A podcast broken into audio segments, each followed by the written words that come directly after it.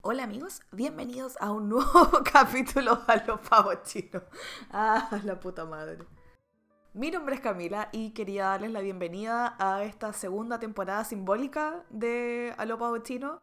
Ha pasado mucho tiempo desde la última vez que grabé podcast y no fue intencional, pasaron muchas cosas entre medio y para eso este capítulo, para hablar un poco acerca de cómo están las cosas acá, qué está pasando y por qué me desaparecí de acá. No, de verdad no fue intencional, primera vez que no dejé botado un proyecto, sino que de verdad fueron muchas cosas que pasaron en mi vida, así que les voy a estar contando un poco de eso y hace un millón de años pedí preguntas por Instagram, así que también vamos a estar respondiendo eso y vamos a estar hablando de lo que está pasando en China ahora mismo porque se eh, confirmó un caso de transmisión local en Shanghai, así que la gente está un poco corriendo en círculos. Así que nada, empecemos.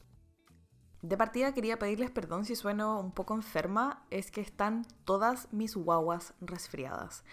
Absolutamente todas, así que creo que yo también estoy cayendo un poco y se me nota un poco en la voz. Además, hoy día hablé mucho en el jardín, así que nada, quizás estoy un poco cansada, pero eh, ya tenía demasiadas ganas de grabar, así que aquí estoy. Si es la primera vez que escuchan el podcast, hola, me llamo Camila, tengo 29 años y vivo en China. Soy profesora de inglés y me vine a trabajar acá hace dos años. Y hace muy poquito me cambié de ciudad. Yo vivía en el norte de China, en Tianjin, y me cambié hacia más el sur, en Hangzhou. Es una ciudad preciosa. No tengo cómo transmitirles lo bella que es, ni siquiera a través de videos o fotos. La verdad es que la ciudad es mágica, la caga. Onda, hace muy poquito estaban en flor los osamantus y toda la ciudad olía dulce. Les juro que nunca me había pasado que sentía que una ciudad tan grande oliese tan bien. Me pasa que en muchas ciudades acá huele como alcantarilla. Aunque queda un poquito de dolor en algunas zonas, pero ya se están yendo porque estamos entrando en tierra derecha del invierno. Acá me dijeron que no era tan helado como donde solía vivir, pero no hay calefacción central, así que este va a ser mi primer invierno en China que paso sin calefacción y voy a tener que ver eh, cómo lo hago con todo, con calefaccionar la casa, con cómo secar la ropa, etc. Así que ahí vamos a ver cómo me va. La última vez que hablamos, yo me estaba por cambiar, estaba por venirme a Hangzhou, eh, había recién conseguido el trabajo, estaba terminando el papeleo y me iba a venir. Lo que vino después fue una mudanza con un montón de problemas. Yo me vine acá a la casa de una colega y quería grabar desde allá, pero mi colega tiene un hijo. Su hijo tiene como 7 años y cacho que entendía todo lo de los monos que me mostraba, me mostraba Ultramans, me mostró Thomas y sus amigos, me mostraban todos los juguetes como de moda acá y se emocionó un poco. Entonces cada vez que llegaba a la casa de ella, el niño me llamaba su pieza y que jugara con él, que, que viera los libros, etc. Entonces de verdad tenía cero tiempo y como el niño me jodía tanto, los fines de semana yo salía de 8 a 10 de la noche porque de verdad el niño me abría la puerta a las 6 de la mañana los fines de semana para que viera tele, para que hablara con él y como que mi colega no sabía ponerle límites, entonces yo le pedí a mi jefe onda, por favor necesito arrendar ahora, ya. Y ese fue otro problema. Empecé a ver eh, departamentos y en, en la zona en que yo quería el departamento, todo está sin ascensores. Es porque son la mayoría muy viejos y nada, me mostraban piso 6, piso 4. Y yo ni cagando iba a aguantar viviendo en un piso 6, subiendo a pie todos los días. Así que eh, esperé hasta que me salió algo en el piso 2. Em, y después fue el tema de arrendar. Yo me vine con una mano por delante y una por detrás a Hangzhou porque usé todos mis ahorros eh, durante la pandemia. Así que nada, me tuvieron que prestar del trabajo, pero resulta que mi trabajo no estaba pasando por la mejor situación económica. Entonces mi jefe se consiguió plata con otra persona para poder pasarme la plata a mí para arrendar. Una vez que ya estaba en el departamento, si soy honesta, no es mi favorito.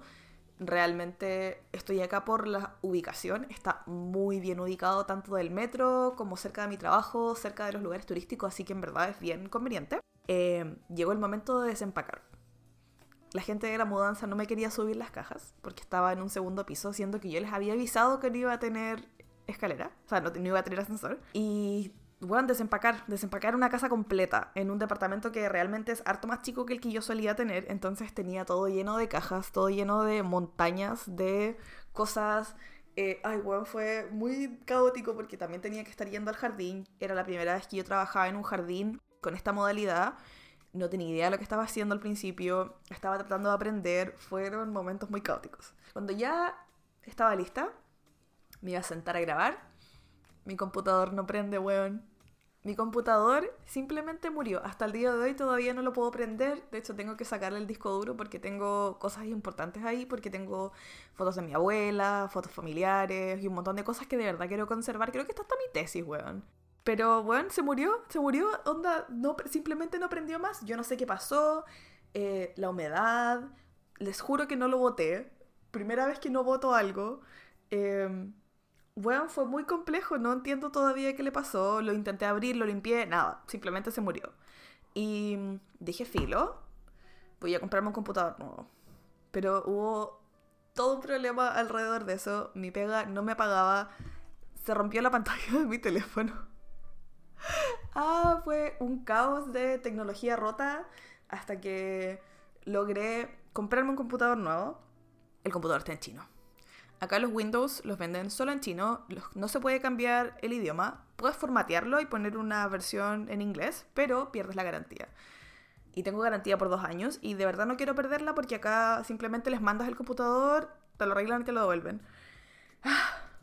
Ha sido un desafío acostumbrarme al computador en chino, pero ya eh, somos un poco más amigables, pero todavía hay weas que no entiendo por qué no funciona. ah, en fin, como ven, ha sido una tras otra de cosas que me han pasado desde que me vine acá. Yo llegué acá en junio, junio, y ya estamos a octubre, eh, ya estoy mucho más afirmada en mi trabajo, eh, sigo teniendo problemas, pero ya son de índole administrativa, ya no tengo problemas como ni con la profesora con la que trabajo, ni con el trabajo que estoy haciendo, ya estoy mucho más confiada de mis capacidades y de lo que estoy haciendo con los niños, así que estoy bien feliz. Yo trabajo en un jardín infantil, trabajo con niños de 2 a 3 años, o sea, guaguas máximas, los amo, son preciosos, eh, pero cansa, weón, cansa. Eh, quiero aplaudir a todos los papás que han estado con sus guaguas en casa por la pandemia porque conche tu madre, que es difícil, weón. Yo solo había trabajado con niños grandes, yo nunca había trabajado con niños tan chicos. Y estoy muy sorprendida. Eh, pero me gusta mucho, así que nada, espero eh, seguir ligada al tema de la educación inicial porque de verdad me apasiona mucho, así que nada, eso es el lado laboral. Esta ciudad es... Yo la encuentro maravillosa. Eh, es preciosa, es una ciudad que hasta los poetas chinos la describen así como el paraíso en la tierra. Es paloyo, es muy bonita, es eh, muy limpia, es bastante segura eh, dentro de todo, es enorme y es arquitectónicamente preciosa. Además, es bastante más amigable con el tema del turismo. Acá es, claramente es una ciudad ultra turística y es bastante más amigable. Me he podido encontrar con mucha más información en inglés. Eh, la gente en general está mucho más acostumbrada a tratar con extranjeros, así que es bastante más fácil moverse. Em, es una ciudad con un comercio increíble. Creo que nunca había visto tantas marcas de lujo juntas en un lugar tan pequeño y que eh, tuvieran tantas cosas. Yo la verdad estoy súper impresionada de la cantidad de plata que se mueve en esta ciudad. Yo vivo, yo les dije, en el centro, es más o menos caro, pero weón, todos mis vecinos tienen autos carísimos tengo como dos vecinos con Tesla. Yo creo que jamás había visto un Tesla tan cerca. Hay un montón de concesionarios de autos de lujo, ropa, es, es cuático. Hay una tienda valenciaga que cada vez que paso por ahí la miro así como, si entro me van a cobrar, ¿cierto? Ay. Y uno de los atractivos turísticos más grandes que tiene esta ciudad es el West Lake, o el Shihu. Es un lago gigante, claramente, precioso, eh, todo es muy verde acá. Ah, tiene, una isla, tiene islas entre medio. Hay un montón de lugares eh, que están atados a eh, leyendas, a mitos, a historias tradicionales chinas. Es súper entretenido aprender. Yo me he sorprendido que caleta de la belleza de esta ciudad. tiene de todo para ofrecer. si quieres comprar, hay un montón de librerías, hay muchos lugares turísticos históricos, hay un millón de cafeterías por probar, muchos restaurantes. Yo personalmente no salgo a comer mucho porque yo soy vegetariana, entonces a veces siento que mis opciones son muy limitadas y prefiero bueno, comer en mi casa y si quiero algo especial simplemente lo pido por una app. Pero en general, solo el hecho de caminar por la ciudad, perderse, encontrar cosas nuevas, es, es fantástico. A mí me ha gustado mucho esta ciudad y en ese aspecto considero que fue una gran decisión venirme. No niego que lo pasé pésimo al principio, sobre todo cuando estaba teniendo problemas en el trabajo, porque decía, weón, yo me hice esto a mí misma, yo me vine, ¿por qué, simplemente no me quedé en mi ciudad? ¿Por qué no me quedé con mis amigos? Eh, yo acá no conozco a nadie, tengo un par de amigos, un par de conocidos, pero en general yo no tengo amigos, así como los que tenía en Tianjin. Eh, los extraño mucho, pero creo que fue una buena decisión para seguir avanzando en mi carrera, así que dentro de todo estoy tranquila con la decisión, pero sí a veces igual me asalta la, soledad. Eh, pero igual se compensa con la cantidad de cosas que puedo hacer acá. Así que estoy feliz, eh, estoy bastante tranquila y estoy haciendo muchas más cosas que las que hacía en Tianjin. Las estoy haciendo sola. Eh, estoy de cierta manera probando qué, qué cosas puedo hacer y qué cosas no. Y he usado más mi chino, sigue siendo una basura, pero como estoy sola he tenido que claramente salir de mi zona de confort de usar un chino muy básico a tratar de usar cosas más complejas, de entender más. Ha sido una buena experiencia, creo que he ganado harto chino y como trabajo con niños muy chiquititos a veces de verdad tengo que hablarles en chino. Creo que si hacemos una evaluación general de lo que ha pasado en el último tiempo, creo que ha sido bastante positivo. Pese a los fiascos, las citas fallidas, eh, las amistades que terminan declarándose a ti borrachos como a las 4 de la mañana fuera de tu departamento, pese a todo eso, creo que ha sido una excelente decisión y estoy muy contenta de haberlo hecho.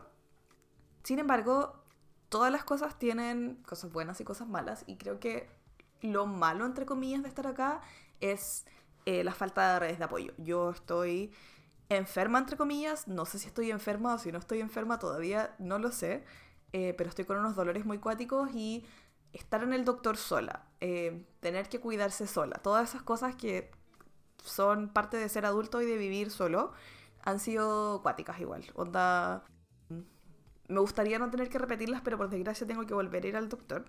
Así que nada, creo que eso es lo único que me ha tenido como triste con la pera. Eh, un poco chata de estar viviendo acá es esa barrera tan importante de ir al doctor. Igual acá me he encontrado con un montón de doctores que hablan inglés. Ha sido relativamente fácil ir al doctor, pero a la vez es frustrante, porque no es tu idioma, eh, el inglés tampoco es su idioma, nuestro inglés no está al mismo nivel, entonces siempre hay una confusión, siempre hay algo que no se comunica bien, eh, igual es un tira y afloja, así que nada, ha sido bueno y malo, dentro de todo, pero eh, nada, contenta de haber vuelto a hacer los podcasts. Estoy eh, con hartas ganas de volver a hacer cosas, de volver a grabar el podcast. Estoy haciendo videos para mi Instagram. Nunca había editado un video en mi vida. Nunca había grabado nada más que no fue hacer historias de Instagram, así que igual ha sido entretenido. Siento que estoy aprendiendo de a poquito a hacer cosas nuevas, así que nada, si los quieren ir a ver, están en mi Instagram, soy arroba pavochino. Quizás quizás pase a YouTube, no lo sé. Me da un poco de plancha porque siento que me puede comentar más gente y le tengo miedo a la crítica. Más que miedo, siento que el resultado que puedo subir a YouTube no va a ser tan bueno y la gente va a decir como, weón, editáis como el pico y voy a llorar porque siento que en cada video es como un día entero de edición. Así que lo estoy pensando, lo estoy conversando con mi almohada, a ver eh, qué pasa en el futuro, no sé. Hablemos de COVID. Eh, he subido hartas historias últimamente y lo primero que me comentan es que ven mucha gente sin mascarilla y es cierto. Acá, ya que no hay casos localmente transmitidos, son casi todos de gente que viene de fuera de China. La gente ya se relajó. De hecho, empecé a ver más mascarillas hace como una o dos semanas porque la gente se empezó a resfriar. Cuando la gente se resfría, se pone mascarilla para evitar resfriar al resto de la gente.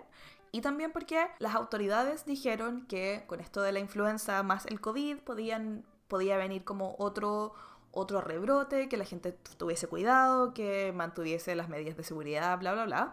De hecho, en algunos malls volvieron a pedir el código de salud, la temperatura y la mascarilla, cosa que en algún momento ya era como, hueón filo, nadie usa mascarilla, no te toman la temperatura. En el metro ya no piden el código de salud, pero quizás vuelvan a pedirlo, porque en Shanghai, que está a una hora de acá, en, tren, eh, encontraron un caso transmitido de forma local, un caballero, bueno, ya agarraron a toda la gente que había tenido contacto con él, empezaron a hacer los exámenes, cerrar el lugar donde vivía, etc. O sea, la respuesta ha sido muy rápida. Sin embargo, la gente se asustó porque de verdad el caballero estaba como viviendo su vida normal y bueno, se enfermó. Así que eh, hay que estar ojo de nuevo, ya están enviando eh, mensajes, información, recomendaciones y también en Tianjin, donde yo vivía antes, salió el caso de una persona que se contagió por un packing de Alemania. Eh, encontraron contagio en bueno, el producto, claramente la persona, y una manilla de una puerta, la wea así muy, muy, muy específica. Se han tomado todas las medidas, en Tianjin entró así como en alerta máxima, weón, tiempos de guerra, todos corriendo, eh, porque supuestamente lo que dice el gobierno es que lo que ellos están haciendo es que están tratando de ir más rápido que el virus. Porque yo estoy muy segura que lo último que quiere el gobierno es volver a cerrar todo, a volver a parar todo, entonces están tratando de hacer las cosas, onda, revisar todo así demasiado minucioso como para que no vuelva a pasar lo que pasó desde febrero en adelante. Me han preguntado por la vacuna. Y sí, hay lugares que tienen vacuna, pero no es para todo el mundo. Incluso uno puede como sacar una hora, ya hay en una, creo que hay una provincia muy cerca de acá, en donde literal, puedes ir y hacer como la fila, así como, me da la vacuna, pero son muy escasas, hay muy poquitos y en general eh, no está disponible para el público, entonces no, no es algo que todavía esté listo. Van muy rápido, sí, a mí me sorprende y honestamente me da un poco de miedo. Si me ofrecieran la vacuna, no sé si la aceptaría porque es como, ya, pero, ya, pero ¿cuánto la probaron? Pero, pero, ¿dónde están los estudios? Porque a mí me da mucho cuco esa wea. Pero se ve que al menos está avanzado el tema.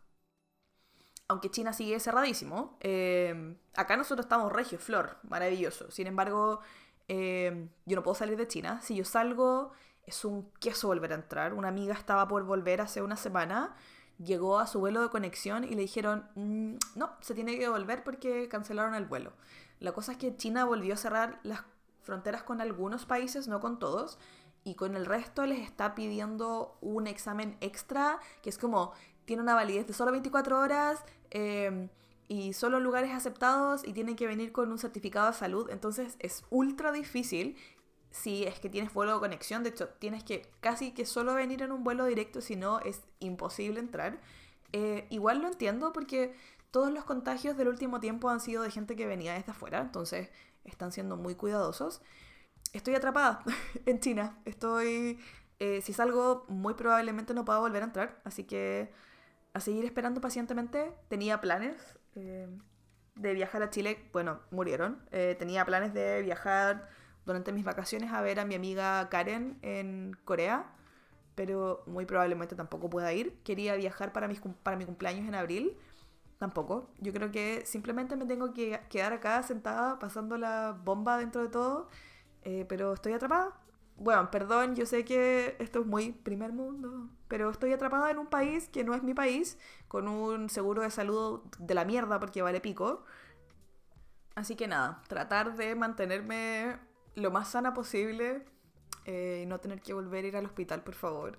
Y no enfermarme de influenza porque, bueno, están todas mis guaguas enfermas. Yo le hago clases a ocho niños de esos ocho, dos no están yendo porque están así como onda grave enfermos. Y el resto están todos con mocos, con tos, con estornudo. Y son tan chiquititos. Uno trata de cubrirse de los estornudos, las toses, los mocos, pero bueno, es, es imposible. Así que nada, aquí rezando por mi salud. Ahora voy a responder las preguntas que me hicieron por Instagram hace caleta de tiempo, pero las guardé, así que voy a hacer mi mejor esfuerzo de responderlas todas ahora y las que no, quizás las deje para un capítulo eh, para cada una de ellas porque algunas requieren mucha explicación. La Maru me pregunta si hay vino chileno en China, los valores y si es difícil de pillar. La verdad, hay las viñas más conocidas, Casillero del Diablo, están acá, eh, yo considero que es caro el vino. No sé, una botella sí o sí sobre las 7, 8 lucas chilenas. Eh, y en general no de las variedades que me gustan a mí. Entonces me enoja un poco porque en esta ciudad al menos me cuesta un poco encontrar vino alrededor donde yo vivo. Yo sé que en otros lados hay y que es fácil de encontrar. De hecho ya vi un par de tiendas especializadas de vino a las que quiero ir, eh, pero no he tenido el tiempo. Pero lo que yo hago es que le encargo a una chica chilena que trabaja con una viña que importa los vinos a China y yo compro una caja. es mucho más barato, puedo elegir los vinos que vienen en la caja y llega directo a mi casa, así que en verdad ha sido la forma más fácil de hacerlo, pero por ejemplo yo tengo dos supermercados acá cerca, no son muy grandes y en ninguno tienen vino chileno. Y el vino chino es, pero pésimo, pésimo, lo encuentro horrible, no tiene cuerpo, nada, es tomar agua. Así que de a poco está llegando más, pero en general es un ítem muy de lujo, muy distinto a nosotros que yo le contaba a mis amigos siempre que, bueno, tomo vino de 30 yuanes, ¿dónde está mi vino de 30 yuanes? Eh, pero sí hay, pero sigue siendo considerado como un ítem más de lujo. La Mili pregunta, ¿crees que el chino debería enseñarse en el colegio en Chile? ¿Va para allá la cosa? Yo considero que sería una buena idea al menos enseñar nociones de chino y quizás hablar acerca del país. China es un país que, pese a todo, está muy abierto al comercio y a las relaciones con otros países. Em, y siento que mi vida hubiese sido mucho más fácil si yo hubiese seguido estudiando chino después de tener chino mandarín en el colegio. Sí, tuve chino mandarín en, no me acuerdo si tercero o cuarto medio, eh, no recuerdo mucho de lo que hice, pero tuve, me hubiese gustado seguir estudiando porque hubiese hecho mi vida mucho más fácil. Y considero también que las relaciones con China en general, de negocios y también simplemente de turismo, serían mucho más fáciles eh, si se presentara el país fuera. Ahora, considero que también China tiene que hacer un gran esfuerzo porque no es un país tan amistoso con los extranjeros y no es un país tan amistoso con los turistas. Así que hay un trabajo de ambos lados, tanto desde el occidente de intentar acercarse a la cultura y también acá ser un poco más eh, abiertos y también hacer las cosas un poco más fáciles para nosotros. Me pregunta el Subi, ¿cuál es mi experiencia frente al idioma y cómo he podido moverme en inglés? Acá yo aprendí un poco de chino antes de venirme. Cuando me vine empecé un curso en Coursera de la Universidad de Pekín, básico por lo demás y empecé a aprender usando chino, a las cosas que necesitaba eh, y usando traductor. La forma en la que yo sobrevivo acá es la siguiente. Uso mi chino rudimentario. Acá hay harta gente que habla un poco de inglés, entonces entre chino e inglés nos entendemos y yo uso traductor. Google Translate, yo sé que vale corneta que la traducción no es eh, perfecta, pero me ha salvado. Me ha salvado hablando con gente en Taobao, me ha salvado eh, en el hospital me ha salvado en general traduciendo cosas en el supermercado, es una herramienta ultra fácil. ¿Se puede sobrevivir hablando solo inglés? Yo diría que no.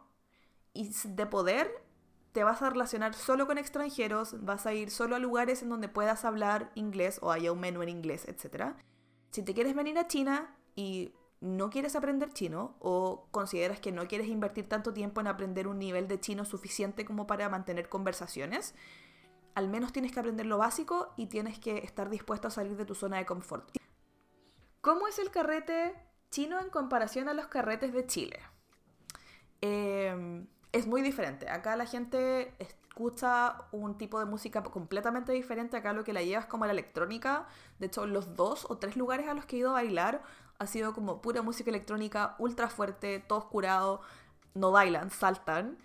Eh, Mira, yo les recomiendo vivir este tipo de carretes alguna vez, como un par de veces, igual es entretenido, pero no es lo mismo. En comparación, preferiría estar en Chile pegándome unos perreos, pero también me gusta ir a mi bar favorito, a que sepan qué es lo que quiero pedir y que me saluden por mi nombre. Y también me gusta ir a estos clubs chinos donde están todos muy curados y solo hay música muy fuerte, todo el mundo salta. La verdad son bastante liberadores, weón. Eh, son muy diferentes los tipos de carrete, pero la gente se cura en todo. Ya, me preguntan si me he hecho el test del COVID. Eh, sí, yo me tuve que hacer un test del COVID eh, al llegar acá por el tema de la visa de trabajo. Bueno, no es una visa, es el permiso de trabajo. Em, porque tenían que asegurarse que la persona que estaba recibiendo este nuevo permiso de trabajo no estuviese contagiada. Pero a mí no me lo hicieron por la nariz, me lo hicieron por la garganta. Yo fui a un hospital de los que está aprobado por el gobierno me dijeron, abre la boca, eh". Me metieron el hisopo y chao. Y después me tenían que tomar una muestra de sangre. Eh, y nada, eso fue todo. Fue muy rápido, no, no lo sentí en lo absoluto. Eh, fue un poco incómodo porque, claro, un hisopo metido en la garganta, pero fuera de eso, nada, me salió relativamente barato. El hisopo más la muestra de sangre fueron 200 yuanes, que debe ser un poco más de 20 lucas. el resultado estuvo mi jefe lo fue a buscar y eso fue todo. Fue muy rápido, muy expedito. Considero que lo sufrí cero porque a casi todos mis amigos le hicieron el, la muestra por la nariz y yo nada, weón. Siento que me las llevé bastante peladas. Me preguntan por el cumpleaños de la guagua millonaria. Aquí me voy a tener un poco porque tengo que explicar un poco por qué conozco guaguas millonarias. El jardín donde yo trabajo es muy pirulo. El valor de por niño por mes es 10.000 yuanes, que debe ser alrededor de un billón de pesos por mes, por niño. O sea, es muy. es de gente muy millonaria. O sea, ni tanto, pero es de gente con plata. Ya es, yo le hago clases a niños cuicos. Y una de estas niñas, que se estaba por ir del jardín, pero que hizo hartas, hizo como muy buenas migas conmigo. La niña igual es muy, muy tímida, muy callada, pero conmigo logró cagarse la risa, hablar inglés, bailar, saltar. Así que los papás me, nos invitaron a mi colega y a mí, y a un par de las niñas del eh, del, curso al cumpleaños número 3, que coincidentemente era el cumpleaños número 30 del papá. Que el papá es un bombón, conche tu madre. No solo es guapo, es encantador y es millonario, o sea, las tiene todas. Em, y claramente la mamá es hermosa, o sea, es preciosísima. Bueno, era un cumpleaños de Disney, en un hotel carísimo al lado del lago, eh, y las instrucciones eran si tiene cosas de Disney, venga con algo de Disney y no traiga regalo. Y yo, ok, puta, no quería ir porque mi colega dice, ay, es que no voy a ir y la wea. Y yo, ya filo, ya me había vestido, ya me había maquillado, partía la wea. Llegué, me senté en la mesa de las guaguas eh, con los otros niños, con mis alumnos, así que igual lo pasé bien, los papás de mis guaguitas hablan inglés, así que en verdad igual no fue tan terrible. Y básicamente me dediqué a tomar vino y a comer. Y ante la mirada horrorizada de la mamá al lado mío, que me miraba, me decía, pero oye, eso no es mucho vino. Y yo, esto no es nada, tú no, tú no sabes lo que es tomar mucho vino. Y nada, me dediqué básicamente a comer, a tomar y a pasarlo bien con mis guaguas, a comer pastel, Vino el papá de mi guagua a presentarme al otro hijo que tienen ellos, porque este niñito es mucho más chico, pero va a ir al jardín eh, en febrero, creo, cuando esté un poquito más grande. Me presentó a su mamá, me presentó a sus amigos. Eh, y nada, cuando llegó el momento de irme, me dicen, bueno, hay un regalo para todos los asistentes. Y yo, ya, conche tu madre, que esta wea es ópera. Ya, filo, tomo la weá, me voy, camino a mi casa.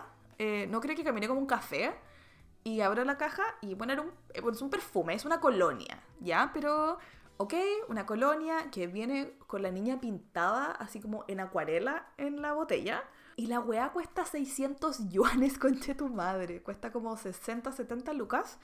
Es un perfume hecho a base de té chino que lo hacen como en Francia. No sé, ulala. Carísima la weá. Y era mucha gente en el cumpleaños, weón. Yo cuando me fui, me hubiese encantado quedarme porque ya estaban todos me oscurados.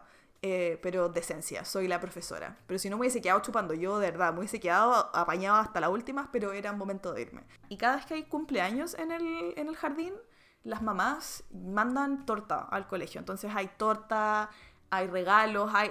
bueno, a mí me encanta, me encantan las celebraciones en este jardín porque siempre salgo premiada. Para el día del profe me regalaron una máquina para la cocina que cuesta como 60 lucas también. Y yo así como, oh, wow, gracias, todo merecía esto, pero bueno, no me voy a quejar de los regalos.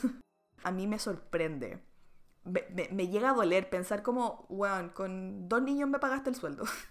Eh, por suerte, todos son muy amorosos. No me ha pasado como de ver millonarios déspotas o pesados, en general los papás son súper amorosos y los niños también.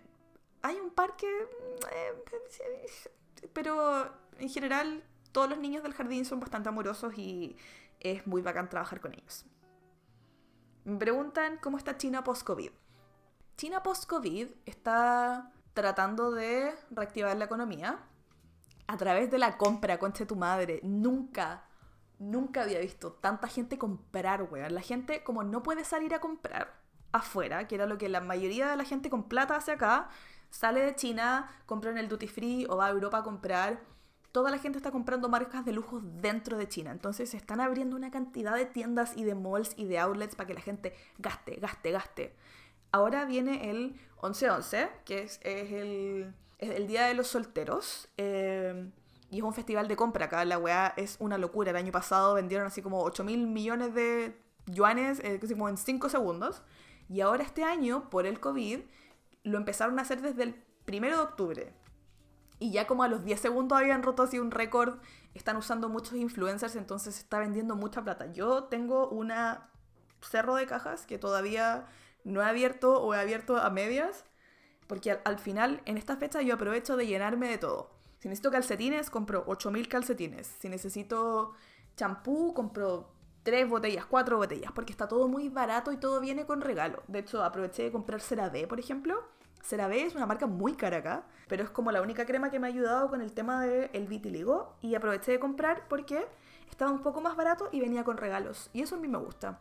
Así que quizás haga un video mostrándole las compras, no sé si es muy frívolo o quizás se ve pésimo, pensando en la situación mundial, eh, que yo acá estoy, bueno, yo estoy yendo al trabajar todos los días, viviendo mi vida ultra normal, voy a tomar boa.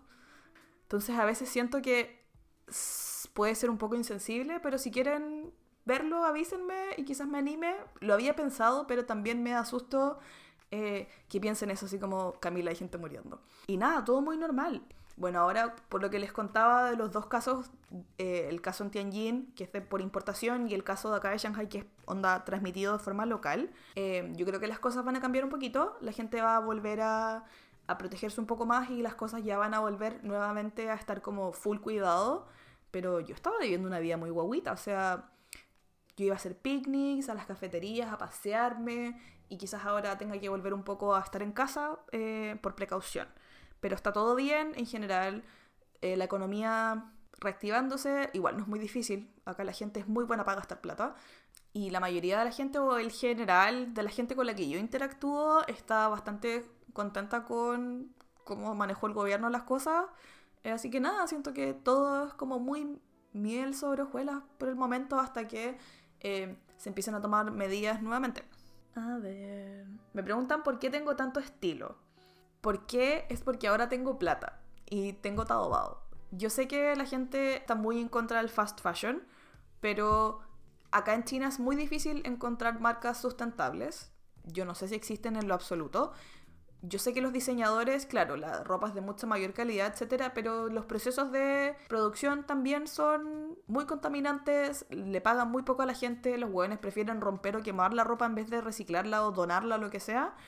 Así que nada, Taobao, me convertí en una reina del Taobao, chiquillos. Pero soy así. Hasta mi colega china me dice como, Camila, ¿dónde encontráis estas weas? Y yo, bueno, es que tengo mucho tiempo libre.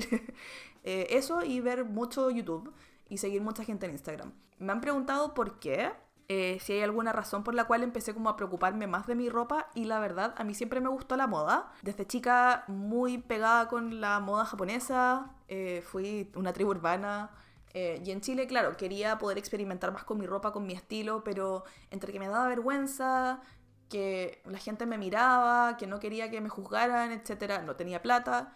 Y llegué acá y bueno, acá la gente se viste como se le planta la gana, punto uno. Dos, tengo acceso a mucha más ropa. Y tres, aquí la gente ya me mira por ser extranjera, entonces ya, bueno, agregar algo más, filo. Y me he sentido bastante mejor, me ha ayudado mucho a mi imagen personal experimentar con mi estilo y con mi, la forma en la que expreso mi personalidad a través de mi ropa, así que ha sido una experiencia súper positiva, pero también estoy muy consciente de que es un privilegio por el hecho de estar acá y el hecho de mantener mi trabajo y de poder, claro, de poder hacer esto de comprarme ropa, y tener tiempo y ganas de como planear outfits, pero ah, para mí ha sido muy muy entretenido. Así que nada, gracias por piropearme los outfits. Me, me preocupo harto y me gusta armarlos, así que gracias por su feedback positivo. Varias personas me han preguntado por mi experiencia de vivir afuera y como mitos y realidades de vivir en el extranjero, pero creo que eso merece un capítulo completo y quizás invite a alguien que también vive en el extranjero porque las, la experiencia es algo ultra personal. Yo lo he pasado bomba, pero también como el hoyo, pero conozco gente que lo ha pasado constantemente como el hoyo. Entonces eh, depende mucho de las cosas que te toquen vivir, así que voy a tratar de invitar a alguien más para que hablemos de este tema. Lo voy a tener en consideración para un capítulo próximo. Me preguntaron por amores chinos. Em, tengo un capítulo acerca de Tinder, pero creo que voy a hacer una segunda versión porque acá viví otra faceta de Tinder. ya borré la aplicación, sí, porque bueno, no tengo tiempo para hablar con gente. O sea, no, es que no tenga tiempo, no tengo ganas eh, de seguir esta búsqueda incesante. Así que, pero puedo contarles lo que ha pasado en los últimos meses, que básicamente me dediqué a salir con gente, a eh, terminar mi casa, a trabajar y salir con gente. Y me preguntaron mucho por lugares turísticos. Eh, voy a estar dejando videos en Instagram y quizás posts en Instagram o en YouTube, no lo sabemos, quede para el futuro para mí. Eh, pero les voy a estar mostrando ahí lugares porque hay muchos lugares. Y quizás haga un pequeño especial de ciertos lugares que me enamoré. Pero es que, bueno, me enamoré, estoy así.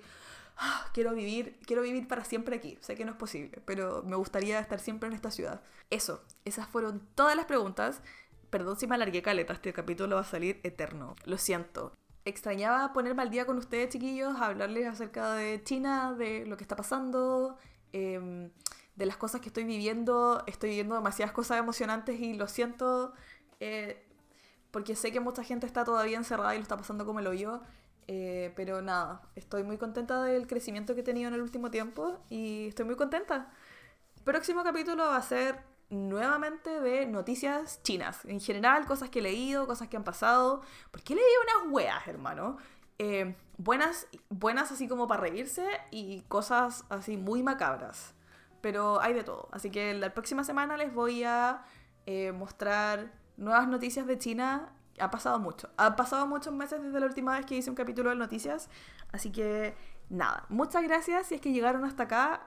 Como les dije, capítulo eterno. Eh, pero muchas gracias por sus preguntas. Gracias a todas las personas que me han preguntado cómo estoy, si estoy viva, si vuelvo a hacer el podcast. Sí, estoy volviendo, lo prometo. Esta vez sí, esta vez no hay problemas. Así que nada, muchas gracias y si quieren conversar conmigo, ver lo que estoy haciendo, seguirme en redes sociales, en Twitter soy arroba camivilches y en Instagram soy arroba pavochino. Así que muchas gracias por escucharme y nos vemos para la próxima. Bye bye.